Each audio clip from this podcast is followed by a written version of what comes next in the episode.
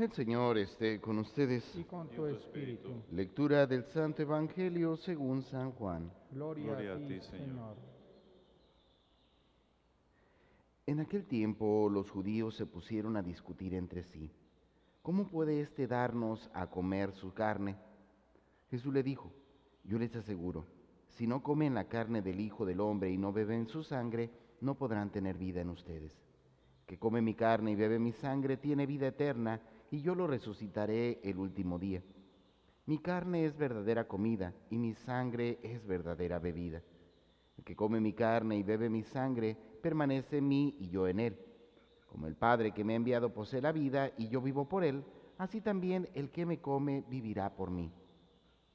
Este es el pan que ha bajado del cielo. No es como el maná que comieron sus padres, pues murieron. El que come de este pan vivirá para siempre. Esto lo dijo Jesús enseñando en la sinagoga de Cafarnaum. Bueno, hermanos, continuamos leyendo el libro de los Hechos de los Apóstoles. Y bueno, es bastante significativo, como les decía el día de ayer, darnos cuenta de cómo infinidad de caminares, infinidad de caminos, al final concluyen o confluyen siempre en una misma realidad, que es Cristo. Digo esto, bueno, porque el día de hoy escuchamos lo que sería pues un momento fundamental en la vida de San Pablo, que es precisamente su conversión.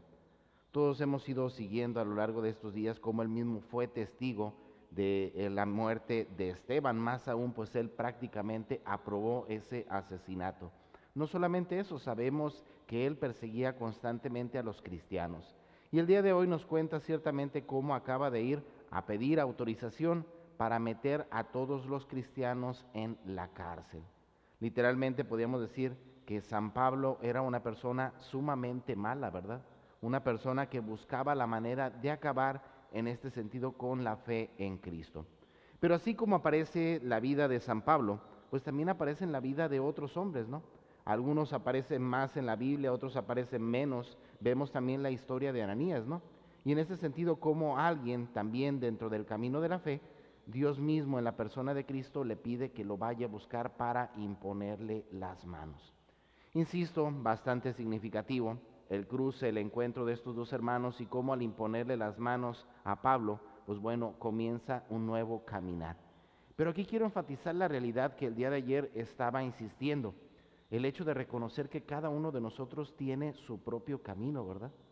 Es verdad, en ese caminar habrá momentos que al igual que Pablo y Ananías, nuestros caminos confluirán.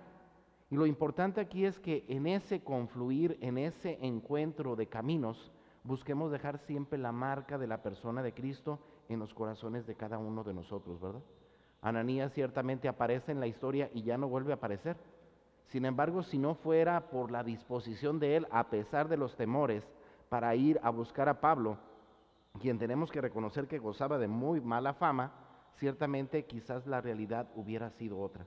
Pero sin embargo, ese encuentro, aunque sea pequeño, aunque sea insignificativo dentro de los ojos humanos, significa, sin embargo, para la historia, para la vida de San Pablo, su conversión.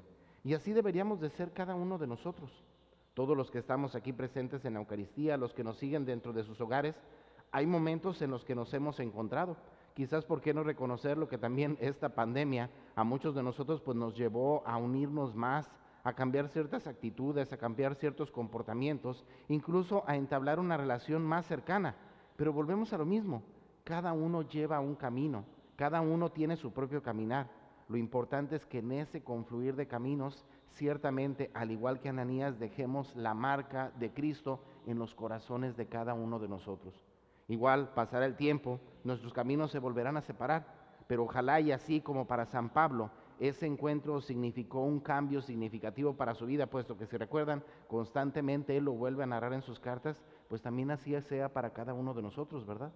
Que después de muchos años, cuando nos vean, cuando nos recuerden, cuando piensen en nosotros, pues vean cómo quizás ese pequeño encuentro insignificativo, aparentemente, dejó una marca fuerte en nuestro corazón. Y desde esta perspectiva podemos entender cómo Cristo, al contemplar nuestra vida como un camino, pues ciertamente no nos deja solos, ¿verdad?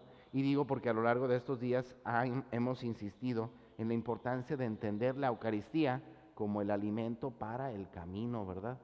A todos nosotros como cristianos, bueno, ciertamente nos ha unido diferentes circunstancias de la vida, pero fíjense lo curioso. Sin embargo, en medio de las circunstancias diferentes, en medio del progresar del camino de cada uno de nosotros completamente independi- independiente, la Eucaristía es nuestro alimento.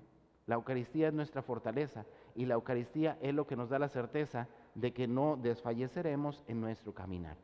Bueno, hermanos, pues pidamos a Dios de manera especial en este día que nos ayude a ser conscientes de que no puede haber un encuentro de caminos en el que no, dejamos, no dejemos la huella de Dios en la vida de los demás hermanos.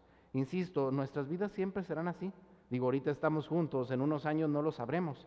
Lo que sí es importante es que ahora que nuestros caminos sean cruzados, al igual que Ananías, dejemos la huella de Dios en los corazones de nuestros hermanos, siendo conscientes de que no somos nosotros. Cristo se ha quedado con nosotros como alimento, ciertamente para nuestro caminar, esperando llegar algún día todos juntos donde confluyan ciertamente nuestros caminos en la vida eterna.